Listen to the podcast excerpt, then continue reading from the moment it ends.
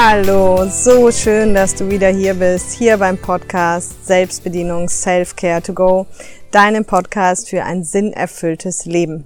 Und ich sage ja immer Sinnerfüllung durch Selbstbedienung. Du kannst nur sinnerfüllt leben, wenn du dich selber kennst und bedienen kannst. Und mein Name ist Caroline Gossen und ich habe die große Ehre, seit zehn Jahren Menschen genau dabei zu helfen, ihr Herzensthema zu finden, ihr ideales Leben zu definieren und die Blockaden, die dem im Weg stehen, das ideale Leben zu leben, eben auch zu finden, aufzudecken und zu lösen. Und das ist einfach das, was ich absolut liebe und was ich einfach auch allen Menschen zugänglich machen möchte. Und deswegen gibt's ja diesen Podcast. Vielleicht bist du schon länger hier.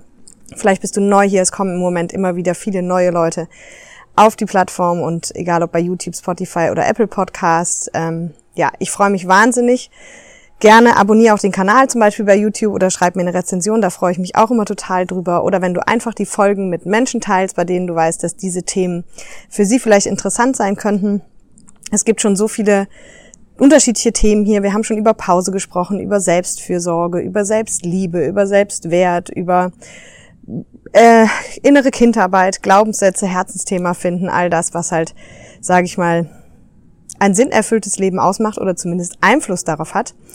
Und genau, wenn du dich dafür mehr interessierst oder auch einfach für meine Arbeit mehr interessierst und mal sehen möchtest, wie das sonst so abläuft oder wie es vor allem auch in meinem Seminar abläuft, dann kannst du zum einen unter www.selbstbedienung.com einfach gucken, äh, wie das Seminar komplett abläuft oder du lädst dir auf meiner Website talent.mensch.de unter gratis einen kostenfreien Online-Kurs runter. Das ist ein Mitschnitt von einem Live-Webinar. Und da geht es ganz tief in das Thema Glaubenssätze, innere Kindarbeit und Herzensthema. Ja, und da kriegst du dann einen richtig guten Einblick, was wir dann hier auf dem Seminar wirklich in der Tiefe machen.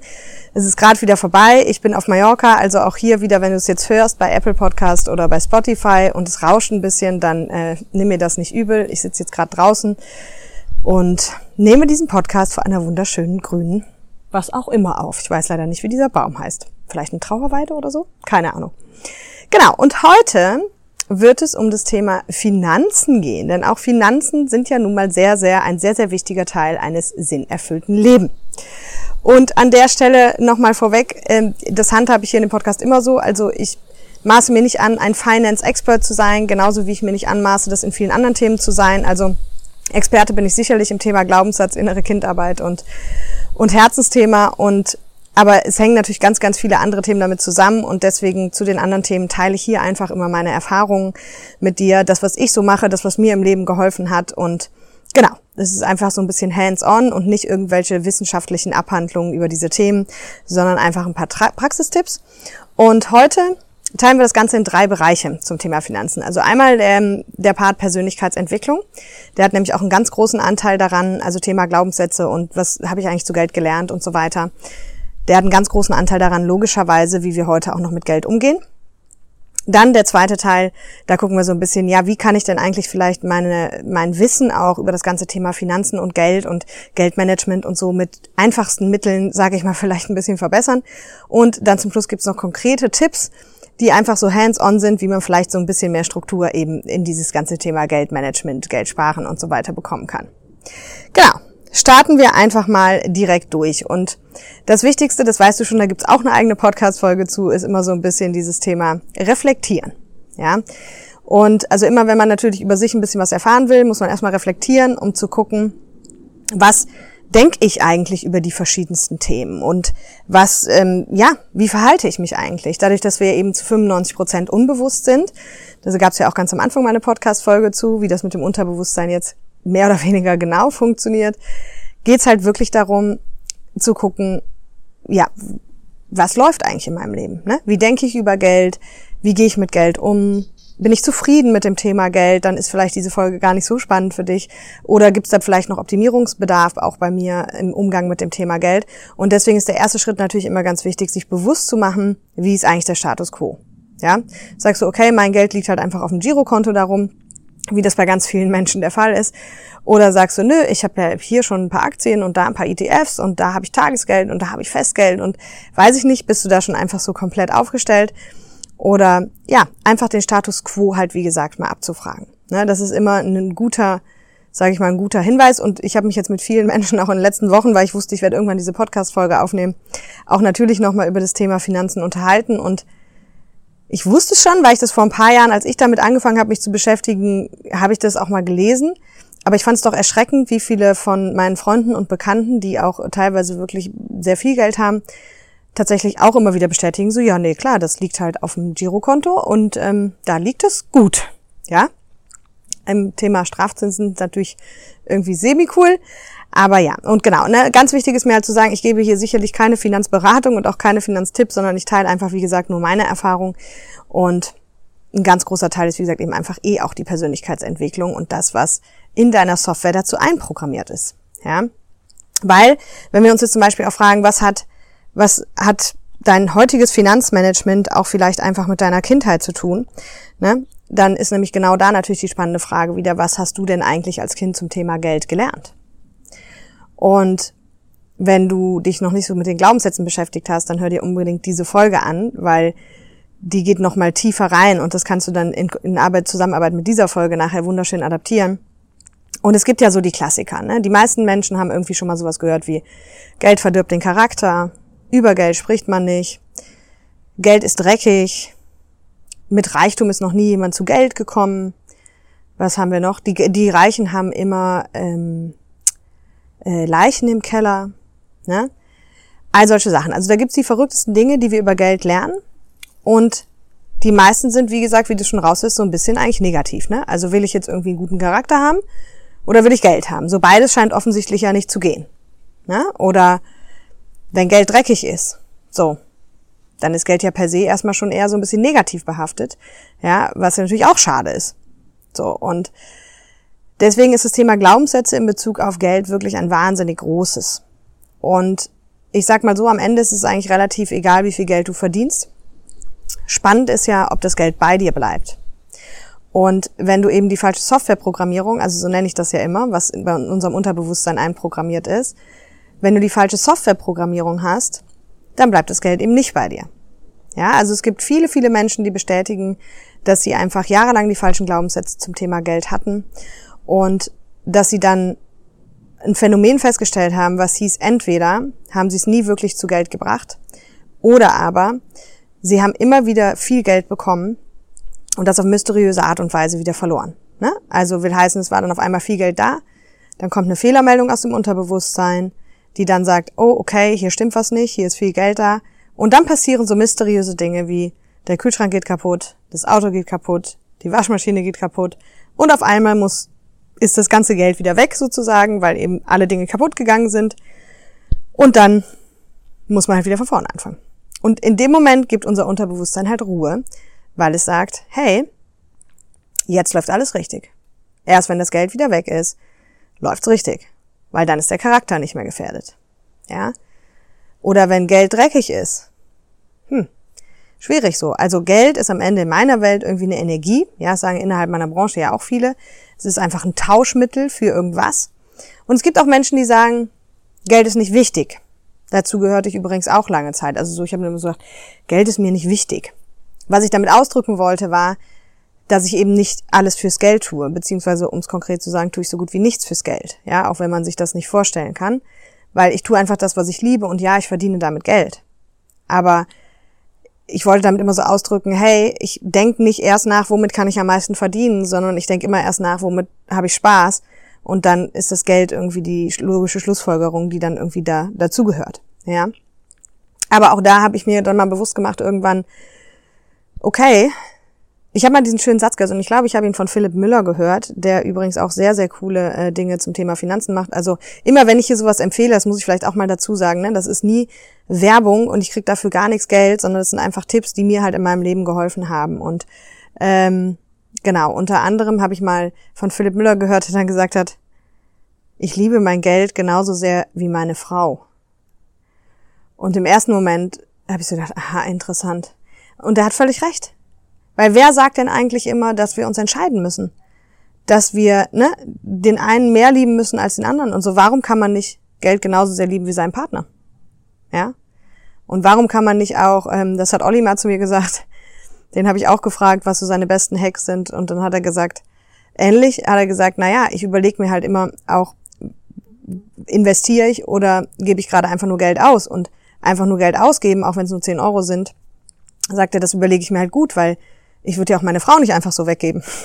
ne? Das erinnerte mich so ein bisschen daran auch an das, was Philipp Müller gesagt hat. Und das finde ich eigentlich einen ganz schönen Gedanken, also sich erstmal wieder klar zu machen, ah, okay, also Geld ist weder dreckig noch was Schlechtes, noch kann man das nur mit betrügerischen Mitteln verdienen, sondern Geld ist einfach. Ja, Geld ist ein Tauschmittel und, und Geld ist am Ende Energie. Wir geben meistens irgendwas und bekommen Geld im Austausch zurück und das ist es. Ja, und deswegen ist es ganz, ganz wichtig an erster Stelle, dass du da, wie gesagt, so deine Glaubenssätze mal zu prüfst. Und vielleicht hat der ein oder andere es eben schon bei dir auf Resonanz gestoßen und du weißt so, okay, ja, ich glaube, da ist bei mir auch noch was. Dann solltest du die dringend umformulieren und umprogrammieren. Und dazu hört ihr, wie gesagt, gerne die Glaubenssatzfolge an, die es schon gibt, weil da ist das alles im Detail auch nochmal erklärt. Und andersrum gesprochen, und das hörst du auch in dieser Folge, ist halt, haben die Glaubenssätze so eine Macht, dass wenn du die nicht umprogrammierst, so blöd wie es klingt, dann ist es im Grunde auch egal, ähm, wie viel Wissen du hast, wie viel, wenn du an der Börse bist, wie viel Anlagestrategien du hast oder wie gut du bist.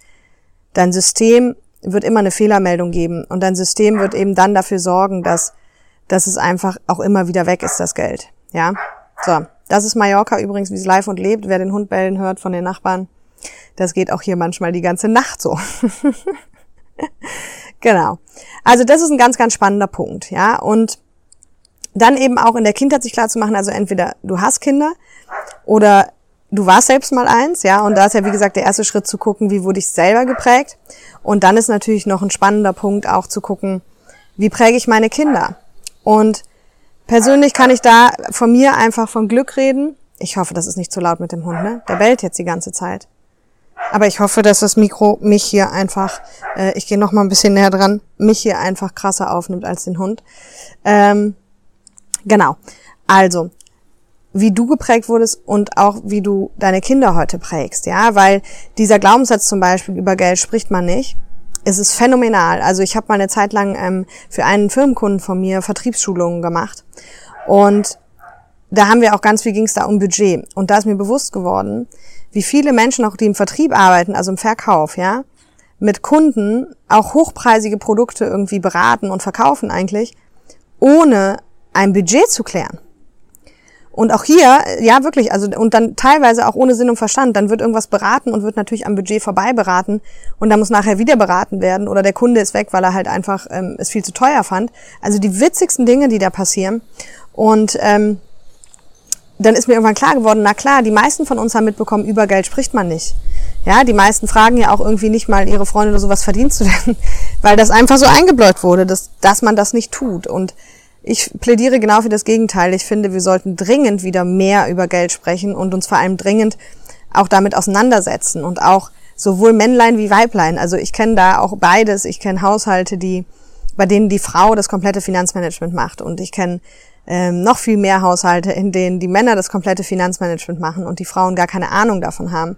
Und das finde ich wirklich, wirklich schade, weil in den heutigen Zeiten, ich weiß nicht, wie hoch die Scheidungsquote ist, aber sie ist hoch und damals, ich sag mal in der Generation so von meinen Eltern, gab es wirklich viele Frauen auch noch, die sich, so blöd wie es klingt, aber am Ende vielleicht gerne getrennt hätten, aber sich nicht getrennt haben, weil sie glaubten, dass sie dann vor dem finanziellen Nichts stünden oder vielleicht das auch getan hätten. Und deswegen möchte ich einfach jeden ermutigen, wie gesagt, egal ob Männlein oder Weiblein, ein bisschen Plan von Finanzen zu haben, ein bisschen sich damit auseinanderzusetzen und es ist kein Rocket Science, also wenn ich das schon sage, das will schon was heißen, weil wenn du das schon länger hörst, dann weißt du, dass ich mit Zahlen, Daten, Fakten echt nicht gut drauf bin. Und deswegen das für mich auch eher, sage ich mal, ein bisschen anstrengender ist, in diese Thematiken einzusteigen. Ich habe auch mehrere Anläufe genommen, das werde ich dir gleich nochmal erzählen. Aber ich kann einfach nur jeden dazu ermutigen. Und auch wenn es ein bisschen schwer fällt, man braucht eigentlich nur die richtigen Tipps und Tricks und Kanäle. Da werde ich auch nachher noch was zu sagen. Und und es fühlt sich einfach verdammt gut an, wenn du merkst, so, hey, ich bin da irgendwie machtvoll, powervoll, ich, ich habe meine Finanzen im Griff und ich habe auch das Gefühl, das läuft irgendwie, ich, ich komme da irgendwie voran, Schritt für Schritt, man muss sich auch keinen Stress machen. Aber wirklich, wirklich hier der Appell und die Ermutigung, kümmere dich selbst um deine Finanzen. Und genau, ja, so und jetzt nochmal zurück zu den Kindern. Große Schleife, aber das mögt ihr auch schon kennen hier von mir. Wenn du natürlich Kinder hast, dann kannst du natürlich jetzt noch ganz, ganz viel, sag ich mal, auch richtig machen und auch, ja, schon den Kindern einfach Dinge mitgeben, denen es ihnen viel leichter macht für später, ja. Und auf der einen Seite hatte ich da sehr, sehr großes Glück in der Kindheit, muss ich sagen, weil meine Eltern es geschafft haben, uns sehr früh ein gutes Verständnis für den Wert von Geld zu geben, ja. Also ich hatte ja schon, ich glaube früh, als ich neun war oder so, habe ich einen Pony bekommen mit meiner Schwester. Und da war es zum Beispiel so, dass meine Eltern nicht wollten, dass wir irgendwelche verwöhnten Reitblagen werden. Und das haben sie auch geschafft, weil damals war dann der Deal, ich bekam 10 Mark Taschengeld. Und damals war der Deal, dass ich halt für mein Pony 10, nee, 30 Mark, ich bekam 10 Mark Taschengeld im Monat und ich musste damals 30 Mark im Monat für mein Pony bezahlen. Und natürlich hat das Pony viel, viel mehr gekostet, aber ich habe halt gelernt, okay, es gibt Dinge im Leben, die sind teuer und für die muss man arbeiten. Und dann konnte ich damals zu Hause Unkraut jäten, Autos putzen, was nicht alles, und um halt Geld zu verdienen, bügeln, putzen und sowas, um mir das Pony leisten zu können. Ja, und das war ganz egal, worum es ging, ob wir große Anschaffungen hatten, Sattel, Reitstiefel, nachher der Führerschein und so. Meine Eltern haben immer gesagt, hey, das, das sind Dinge im Leben, da muss man auch eben sich Geld verdienen und dann gab es meistens so Regeln wie du äh, zahlst die Hälfte davon und ich weiß, wenn wir zu Reitturnieren gefahren sind, muss man auch immer Startgeld zahlen. Ähm, das haben dann meine Eltern zur Hälfte übernommen und zur Hälfte mussten wir selber zahlen und den Gewinn, wenn wir was gewonnen haben, dann durften wir das aber komplett behalten. Also du siehst, die haben uns schon früh so rangeführt an, dass es ein Thema ist, also was im Leben einfach wichtig ist und dass einem nicht alles so zufliegt, obwohl sie das durchaus auch hätten machen können. Also ob sie jetzt 30 Mark von mir bekommen hätten damals oder nicht, wäre, glaube ich, nicht kriegsentscheidend gewesen. Aber sie wollten uns diesen Wert dahinter vermitteln und, und dass man eben auch Dinge tun muss, um Geld zu bekommen. Und das ist erstmal, finde ich, schon mal unheimlich schön. Und an vorderster Front würde ich natürlich empfehlen, ähm, bitte nicht deine eigenen Glaubenssätze, die, sofern sie denn limitierend sind zum Thema Geld, einfach deinen Kindern zu übertragen. Ja, das ist, glaube ich, so ein bisschen das Wichtigste, was wir der jungen Generation mitgeben können sie dazu zu ermutigen, sich damit auseinanderzusetzen. Ich sehe es auch schon viele in der jungen Generation, dass sie das machen, weil natürlich auch heute Wissen und sowas eben im Internet ja auch einfacher zugänglicher ist. Ja. So, womit wir also schon zum zweiten Teil kommen. Wo kann ich denn jetzt Wissen irgendwie herbekommen? Wie kann ich mich denn da weiterbilden und, und was äh, kann ich denn machen? Ja, und ich persönlich habe auch da viel auf eigene Faust gemacht. Ich habe das im Leben immer wieder probiert. Ich habe schon früh mal mit 15 oder 16 habe ich gedacht, ach Finanzen, da muss man sich mal mit beschäftigen. Und dann habe ich irgendwelche Bücher angeguckt und habe natürlich nur Bahnhof verstanden und habe das immer mal wieder probiert. Und ich hatte meinen Durchbruch, glaube ich, so 2018. 2018 hatte ich dann auch mal so ein bisschen im Sommer mir Zeit genommen, habe mir ganz viele Bücher bestellt, so Aktien für Dummies und die Börse für Dummies und ähm, die ganzen, ich sag mal, Finanzklassiker, sowas wie Denke nach und werde reich, wobei ich sagen muss, Achtung, dieses Buch ähm, war das, was ich am wenigsten mochte. Es ist ein Top-Buch, es ist ein Weltbestseller und, und einfach ein super Klassiker. Aber eben Achtung, da geht's wirklich am Ende eigentlich viel mehr um Persönlichkeitsentwicklung und nicht um Finanzen. Also, also ne, um Persönlichkeitsentwicklung in Bezug auf Finanzen, aber ich war ein bisschen enttäuscht, weil diese Sachen, die in dem Buch stehen, die wusste ich halt schon, weil es eben Persönlichkeitsentwicklung ist. Aber egal, ob es dann Bodo Schäfer ist, den ich gelesen habe, oder einfach mal so Klassiker rausgesucht über Börse, über Finanzen, die, die es halt am Markt so gibt, ja, und die findest du auch, wenn du, wenn du googelst oder Bestseller Finanzen oder sowas eingibst, dann kommst du da ja drauf. Und da habe ich wirklich ein paar Bücher gefunden, die wirklich leicht einfach verständlich waren. Ja, dann habe ich noch den Moneypenny Club gefunden für alle Frauen. Der ist leider nur für Frauen. Madame Moneypenny kann ich sehr empfehlen. Ähm, da habe ich sogar eine Zeit lang mal die Offline-Treffen organisiert. Das ist total cool. Die haben Regionaltreffen und da guckt ihr einfach mal die Facebook-Gruppe an. Das ist ein Kanal, wo sich die Menschen total gut unterstützen wo es einfach auch von null auf irgendwie alles mal so ein bisschen erklärt wird. Das geht viel Bereich ähm, in dem Bereich ETFs. Also und für jeden, der jetzt sich fragt, ha, ETF hat sie eben schon mal gesagt, was ist denn das? Das ist am Ende einfach, also am Ende ist das Aktie, ja, und das ist ein Index, der einfach unheimlich viele Firmen weltweit, ähm, äh, nein, also es ist erstmal, es ist erstmal langsam. Also ich habe halt den ETF MSCI World und dann lasse ich mich anhand dessen erklären. Das ist zum Beispiel einfach ein Fonds, der unheimlich viele Firmen, bekannte Firmen weltweit eben drin hat. Und bei Aktien gibt's ja immer eine, äh, eine Devise oder es gibt mehrere Devisen, aber eine der Hauptdevisen breit streuen. Ja, und in diesen Fonds, dann braucht man eben keine Einzelaktien kaufen, sondern da sind dann Aktien drin und es ist weit gestreut, in dem Fall wirklich über die ganze Welt und dann kauft man eben immer nur Anteile von diesem einen Fonds und hat dadurch im Prinzip Anteile an ganz vielen Firmen. Aber so tief wollte ich ja eigentlich gar nicht einsteigen. Aber genau, dieses Wissen ist eben frei zugänglich. Dann schaue ich super gerne auch bei Finanztipp. Die haben einen super coolen YouTube-Channel und das ist ganz egal, ob es da um Haus kaufen, Haus mieten, Kredite aufnehmen, Aktien, Aktienfonds, was auch immer geht. Versicherung, die haben wirklich total coole Videos dazu und sind auch unabhängig. Also das ist wirklich sehr verbraucherorientiert. Die recherchieren unabhängig, die machen Empfehlungen unabhängig und das ist was, was ich total cool finde, weil sie es auch immer so ganz einfach erklären. Auch so für Dummies und auch so, dass ich das verstehe. Also auch das kann ich dir nur wärmstens empfehlen, diesen YouTube-Kanal mal anzuschauen von Finanztipp und auch die Website und die Blogbeiträge und all das. Das lohnt sich wirklich, weil das sehr, sehr im Sinne des Verbrauchers ist. Und ähm, genau. Dann ganz wichtig natürlich auch so dieses, also es sind so die Dinge, die einem am, am ehesten begegnen. Ne? Also immer dieses, wenn man in Sachwerte investiert, egal ob man jetzt sagt, man kauft eine Immobilie oder ob man eben an die Börse geht, ist es immer besser, als jetzt irgendwie das Geld auf der Bank liegen zu haben. Vor allem aktuell eben natürlich mit den Minuszinsen wird es immer schwieriger zu gucken, gerade wenn ein bisschen mehr Geld da ist, wie kann ich das denn irgendwie so anlegen, dass es eben nicht weniger wird oder ich auch noch Strafzinsen zahlen muss dafür, dass ich Geld habe, sondern dass es mir im Idealfall eben auch noch was bringt. Und ja, ich will hier gar nicht, wie gesagt, zu tief einsteigen, weil ich möchte dich im ersten Schritt einfach nur dazu ermutigen. Also, wenn ich es geschafft habe, ganz ehrlich, da so ein bisschen Durchblick zu kriegen, dann schaffst du das auch, ja. Und falls du da Sorgen hast, dann, ähm, du hast vielleicht den äh, Post von mir gesehen, Carola Ferstl, und ich plane ja gerade im Hintergrund auch einfach an der Geschichte, wie wir eben Menschen wirklich äh, mit einfachen Mitteln einen Zugang zu diesen Themen machen können. Also wirklich, wir planen noch ein, ein Seminar dazu. Wir gucken gerade noch, ob online oder offline und ähm, oder beides. Und weil uns das einfach so am Herzen liegt, die Menschen da wirklich abzuholen und nach vorne zu bringen. Ja, weil auch damals, ich habe damals die Zahlen gelesen, ich weiß nicht, ob die noch stimmen, wahrscheinlich ist jetzt ein bisschen gestiegen durch das letzte Jahr, aber dass irgendwie fünf Prozent der Deutschen an der Börse sind. Ja, und die meisten haben so viel Angst davor. Warum? Weil es einfach nur falsch gelaufen ist, weil sie irgendwann mal eine Aktie gekauft haben, eine Telekom-Aktie oder eine Nokia-Aktie oder was weiß ich für Aktien und dann haben sie ein oder zwei Aktien gekauft und dann sind die irgendwann gecrashed und dann haben sie vielleicht ein halben Geld verloren und und deswegen schlussfolgern sie, Börse ist gefährlich. Aber es ist wie eben alles im Leben. Man kann das, wenn man es ein bisschen kann und wenn man die wichtigsten Dinge weiß, wirklich relativ entspannt auch managen. Ja, also da gibt's einfach Mittel und Wege und ich möchte einfach das Hauptanliegen dieser Folge ist wirklich, dich einfach dazu ermutigen, loszugehen und auch jeden Schritt zu würdigen. So, wenn du jetzt erstmal ein Buch liest, dann ist es doch schon super. Ja. Und ich weiß auch gar nicht, ob es das noch gibt, aber ich kann auch sehr empfehlen, das Buch hat mir damals geholfen von der Madame Moneypenny, die hatte ein E-Book. Also nicht das, was sie veröffentlicht hat, sondern ein E-Book und ich glaube, es heißt Bali statt Bochum.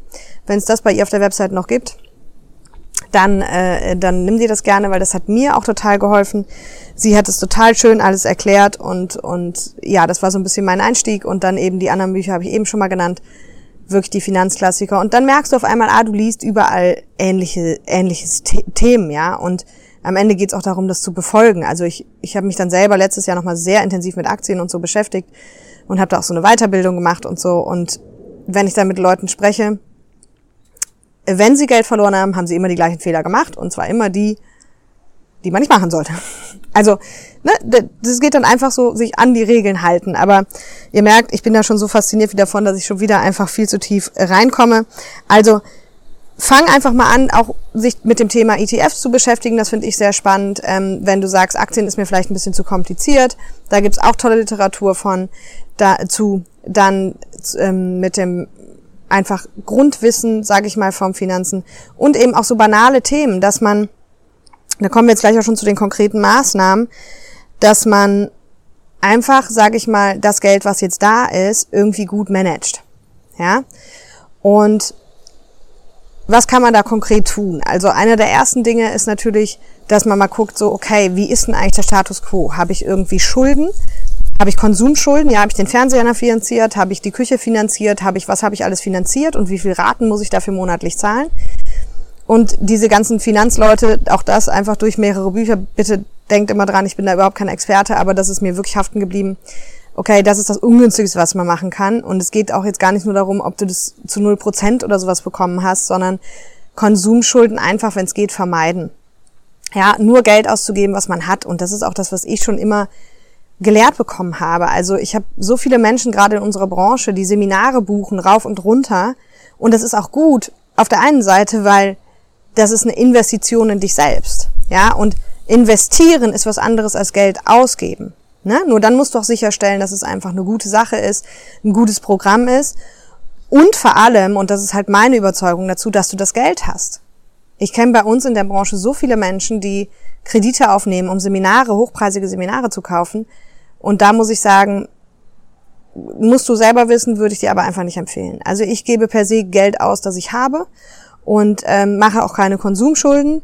Und genau, also das Einzige, was man vielleicht als Konsumschulden bezeichnen könnte, ist, dass ich mein Firmenfahrzeug lease und alle drei Jahre ein neues lease, aber ähm, auch da kann man dann drüber streiten.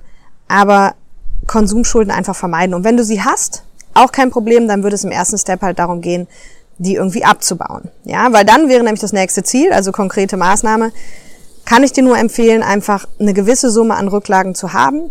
Also ich persönlich, bei mir sind es immer zwölf Monate und vor allem, ähm, also ich habe immer Geld für zwölf Monate, sowohl privat als auch firmenmäßig, also sprich, dass so wie Corona, letztes Jahr war es soweit, hätte nie einer damit gerechnet, dass egal was passiert, ich so viel Geld habe, dass ich zwölf Monate entspannt überleben kann, ohne meinen Lebensstil zu ändern. Auch wenn kein Cent mehr reinkäme. Ja. Und das kann man nennen Notgroschen oder wie auch immer. Ähm, manche haben auch einen kleinen Notgroschen, nur so zwei, drei Monatsgehälter. Ich persönlich bin großer Fan, irgendwie mal mindestens sechs Monate. Jetzt kann man sagen, ja, ne, zwölf Monate vielleicht noch besser. Auf der anderen Seite muss man sich auch fragen, wenn du Geld für zwölf Monate da wieder auf dem Girokonto liegen hast, ob das so clever ist oder ob nicht ein Teil des Geldes eben arbeiten könnte. Und auch da ist ganz wichtig, so, sobald du in Aktien gehst oder ETFs oder irgendwie sowas machst, ne, dass man das nur mit Geld macht, das man nicht braucht. Das ist ganz, ganz wichtig, weil damit du nicht gezwungen wirst, irgendwie zu verkaufen an der Stelle, wo es ungünstig ist. Ja, also das nur noch mal so als kleiner Hint, bevor ich jetzt da wieder äh, zu sehr abdrift.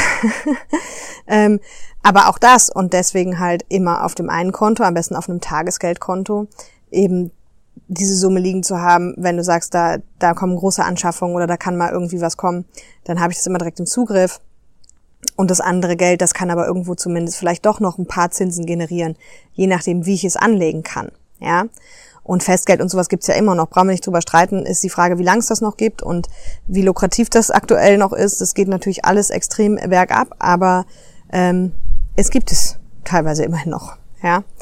Und genau, also da wirklich zu, erstmal zu gucken, auch wie der Status quo. Habe ich Schulden? Wenn ja, wie viele? Dann bitte Fokus wirklich darauf, die abzubauen und dann eben Notgroschen aufzubauen.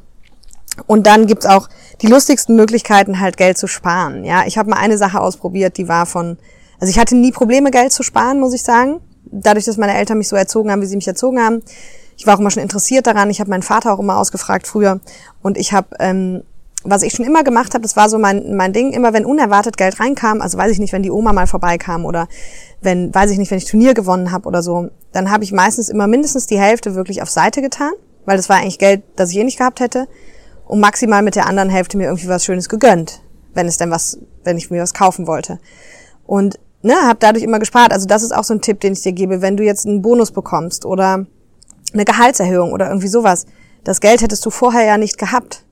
Also tust doch einfach direkt auf Seite und dann kannst du halt super cool sparen. Ja.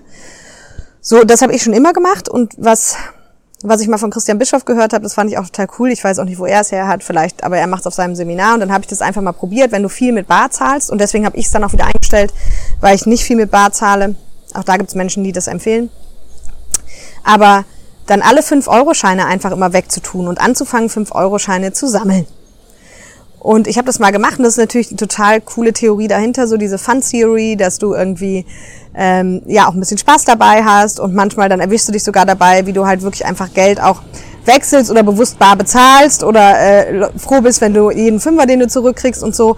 Und ich weiß, da gibt's Menschen, die nach diesem Seminar ein halbes Jahr später irgendwie so Taschen voller 5-Euro-Scheine haben. Ja, Also auch das ist eine Möglichkeit zu sagen, hey, jeden Tag, das tut hier nicht weh, die gebe ich schnell mal beim Bäcker aus und dann kann ich sie auch wegstecken und einfach sammeln. Das ist vielleicht eine schöne Idee. Und dann nochmal ein Gamechanger auch in meinem Leben, muss ich sagen.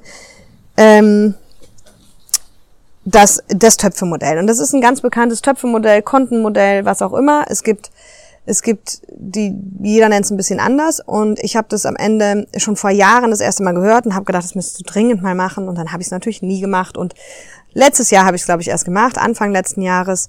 Und da geht es tatsächlich darum, dass man sagt, man, man nimmt verschiedene Töpfe. Oder du kannst wirklich Töpfe tatsächlich nehmen, also in der Küche, wenn du viel mit Bargeld noch zu tun hast. Oder du nimmst eben Konten und Unterkonten. Und ähm, da geht's dann wirklich darum, dass man direkt am Anfang des Monats, also das ist grundsätzlich so ein ganz guter Tipp, ne? Am Anfang des Monats gehen ja meistens alle Kosten ab. Und wichtig ist, dass du dann auch deine Sparsumme irgendwie beiseite packst, ja? Und wenn du jetzt zum Beispiel fünf Töpfe machst, zum Beispiel sowas wie, also ich habe auf jeden Fall einmal das, den Topf, also ich habe das in Form von Konten, also das Konto finanzielle Freiheit, dann habe ich das Konto Bildung, dann habe ich das Konto große Anschaffungen, dann habe ich das Konto Spenden. Und ich habe das Konto große, große Anschaffung hatte ich schon? Also, finanzielle Freiheit, Bildung, große Anschaffung, Spenden und Spaß oder sowas. Ist ja auch egal. Also am Ende ist nicht kriegsentscheidend, welche Konten das sind. Aber Fakt ist, jeden Anfang des Monats, ich habe Daueraufträge eingerichtet, geht auf jedes dieser Konten Geld. Und wie das so ist, wenn du Daueraufträge eingerichtet hast, hast du wahrscheinlich auch für die meisten anderen Dinge, dann ist es halt so, dass du dass das jeden Monat automatisch passiert. Du musst also nur einmal machen und auf sowas stehe ich. Also auch diese ganzen Geldthemen, die müssen nicht schwer sein. Es gibt auch wirklich genug Möglichkeiten und Sachen, wo du dich nicht jeden Tag auch bei Aktien, je nachdem was du machst, musst du dich eben nicht jeden Tag irgendwie mit Aktien beschäftigen, ja. Und das war mir auch so völlig neu, weil ich immer dachte, ah, da muss ich jeden Tag mich darum kümmern und dies machen, dies machen. Nein, muss man nicht. Ne? Also deswegen fang einfach mal an, dich damit darüber zu informieren. Vielleicht ist das der Startschuss.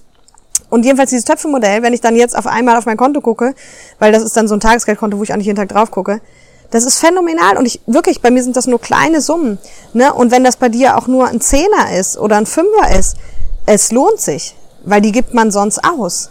Ja, und deswegen kann ich dir nur raten, das wirklich zu machen. Ich habe so gesehen viel zu spät gemacht. Wenn meine Kinder klein wären, würde ich denen heute von Anfang an ein ETF kaufen und ich würde so ein Töpfe-Sparmodell denen beibringen, weil, glaube ich, da einfach so, so viel Potenzial drin steckt, dass die Kinder halt spielerisch leicht mit Geld umgehen. Und dann, dann hast du diese Dinge auch, ja. Wenn du da äh, ein paar Monate oder Jahre, je nach Monatsbetrag, ähm, eingezahlt hast und du willst jetzt ein Seminar machen, dann liegt auf deinem Bildungskonto höchstwahrscheinlich genug Geld, dass du das Seminar machen kannst.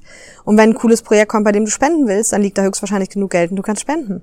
Und das ist einfach total schön, ja. Und dann dieses Konto finanzielle Freiheit, gehst du halt nie dran. Das heißt nicht umsonst finanzielle Freiheit.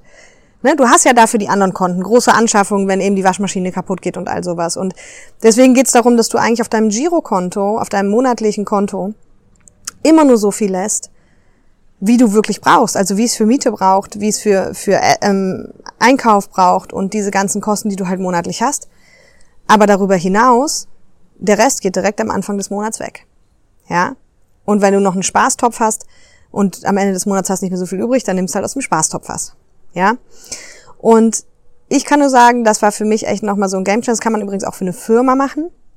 Auch für alle Selbstständigen unter euch. Ganz, ganz wichtiger Punkt hier, Steuern. Ich weiß nicht warum, aber irgendwie unterschätzen viele das Thema Steuern und denken, sie sind selbstständig und können Mehrwertsteuer abführen und kaufen sich ganz viele tolle Sachen, weil die vermeintlich 20 Prozent günstiger sind. Stimmt, aber wie hat mein Steuerberater mal gesagt früher, Caroline, das stimmt, nur jeden Euro, den du ausgibst, musst du trotzdem erstmal verdienen. Good point. Und vor allem aber auch wirklich sich klar zu machen, hey, die Steuer kommt immer erst mit Verzug und wird ein Jahr vor und nachher vor und zurückgerechnet. Und es, ich habe schon so viele Menschen gehört, die sagen, die Steuer hat mir das Genick gebrochen, wo ich sagen muss, nee, nicht die Steuer, sondern dein Finanzmanagement hat dir das Genick gebrochen. Weil man weiß ja, dass das kommt. Und deswegen ist doch klar, ich zum Beispiel passe unterjährig immer meine Einkommensteuer auch an, weil du als Selbstständiger natürlich mal mehr, mal weniger, mal schwankt ab, so dass ich keine großen Nachzahlungen zu erwarten habe oder eben im Idealfall eher Rückzahlung. Und ich weiß, da gibt es Menschen, die sagen, ich gebe dem Finanzamt keinen Cent zu viel. Deswegen haben sie keine Lust, zu viel zu zahlen und spekulieren ein bisschen auf Rückzahlung. Auch okay. Also nicht auf Rückzahlung, sondern auf Nachzahlung. Aber dann musst du das Geld halt auch da liegen haben. Dann musst du dir klar sein, dass da eine Nachzahlung kommt. Ja? Und ich bin lieber immer auf der sicheren Seite und krieg im Zweifel ein bisschen Geld zurück und weiß aber, da kommt jetzt nicht irgendwie eine fette Nachzahlung. Ne? Und genau, das sind einfach alles so Themen.